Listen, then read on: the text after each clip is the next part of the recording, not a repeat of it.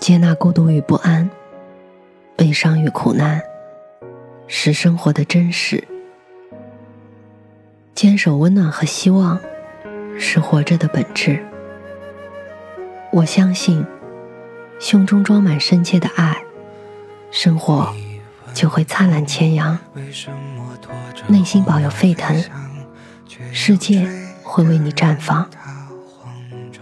愿我们都能在不期而遇的温暖中，满怀生生不息的期望。晚上好。我是 Mandy，今天的故事来自美吕志。却又不能带他回家。你问我为什么还是不敢放下，明知听不到回答。什么都没有的你，什么也不怕失去。二十五岁，像是一个分水岭。焦虑感爆棚，仿佛一步就跨入了中年人的行列。二十五岁之前还追寻理想，坚持着怎么开心怎么来的原则。那二十五岁一过，人生仿佛还未到达顶峰，就开始走下坡路。现实的各种警报在耳边响起。你都二十五岁了，还什么都没有。二十五岁到底是一个什么状态呢？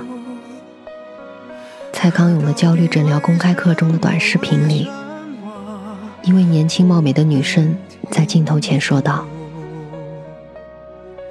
什么都没有的二十五岁，没房子，没结婚，没存款，更没升职。”无时无刻都被焦虑围绕。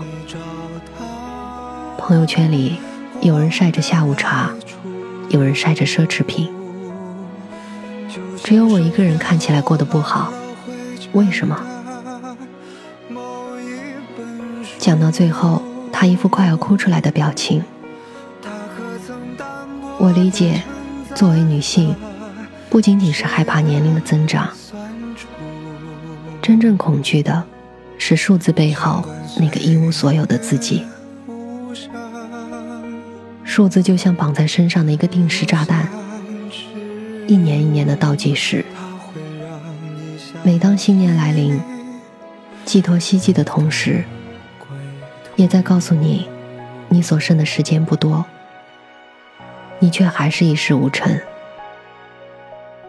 这种情况下，谁能快乐自如的生活呢？我想没有人。画一条时间线。二十二岁，我们大学毕业。倘若不考研，毕业后进一家公司工作。二十五岁时，在职场已有三年的时间。短短三年时间，我们要实现搬进一所属于自己的小房子，遇到一个温柔体贴的爱人。拥有一笔以备不时之需的存款，工作上成为一个领域的骨干。扪心自问一下，光是三年的时间，上面四件好事全部要实现，这可能吗？而且是在没有运气成分算在其中的时候。焦虑面前，人人平等。但过早的焦虑是在给自己的人生设限，只会让自己的世界越来越狭窄。我在大学寒假期间跟几个高中好友聚会时，就听到他们给自己定下的人生计划，比如二十五岁之前一定要把自己嫁出去，不然就掉价了，也不好嫁个好人家了。我咂舌。默默愣住，不知道是谁挑起了关于结婚这个话题。其他几个人纷纷附和，有的在焦虑自己在大学还没找到对象，应该先培养培养感情，否则这样就工作的话，转眼就二十五了。到时候谁还要我啊？诸如此类的言论，他们接下来的话在我耳边仿佛消了音。我实在是不喜欢这个氛围，随便编了个借口就离开了。这顿饭吃的我大跌眼镜，以后也鲜少来往。那时的他们还不满二十岁，却已经在计划五年以后的人生大事。年龄成为他们焦虑感的来源，促使着他们在本该认真学习的年纪，就开始张罗这些事情。如果说爱情可遇不可求，那么，其他的就像是一道道关卡，很难闯，前进不了，后退也不行。这里面关乎到更多的是我们生而为人，自我的价值和成就感，以及获得幸福感的基本来源——金钱。迷惘的如同一条咸鱼。刷朋友圈，看到好友光鲜亮丽的生活，更是放大了我们焦虑的神经。境遇不顺，就产生了嫉妒，嫉妒使人面目全非。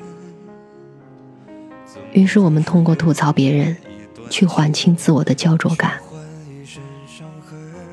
到头来发现是一场空，自己还是一个失败者。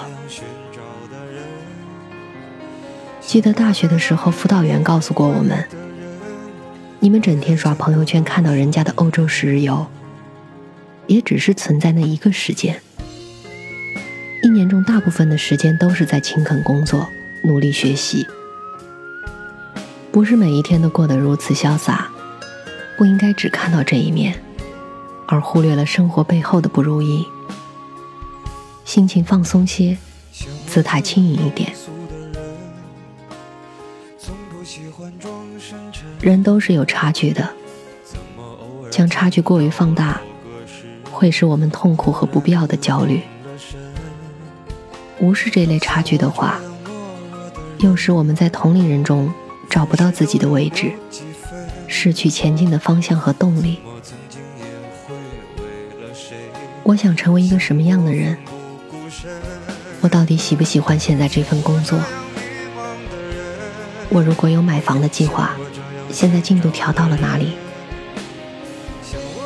如果我想实现年薪一百万，我要提升自己哪方面的能力呢？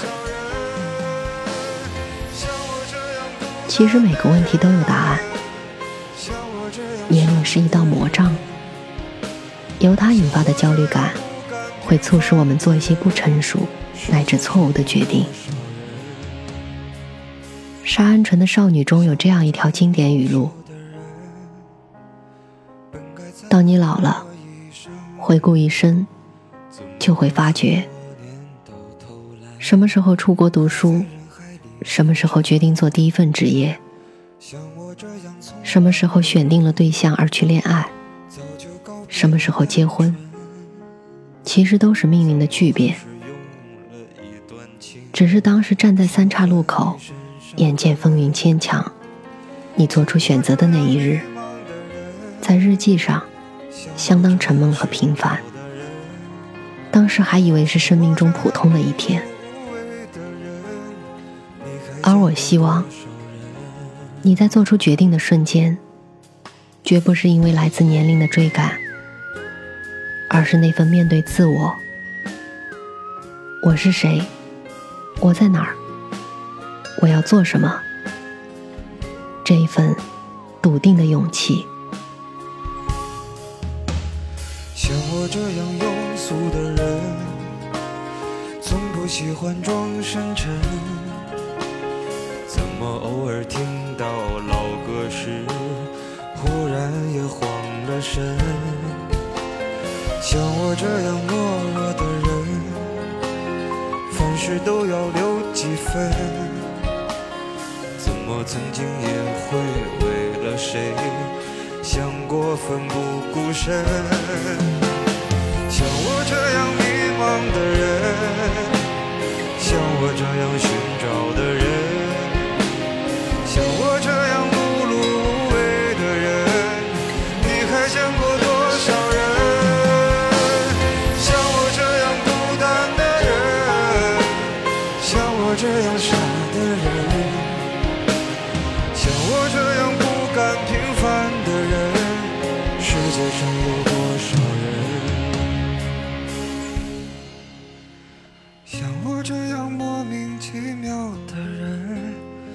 会不会有人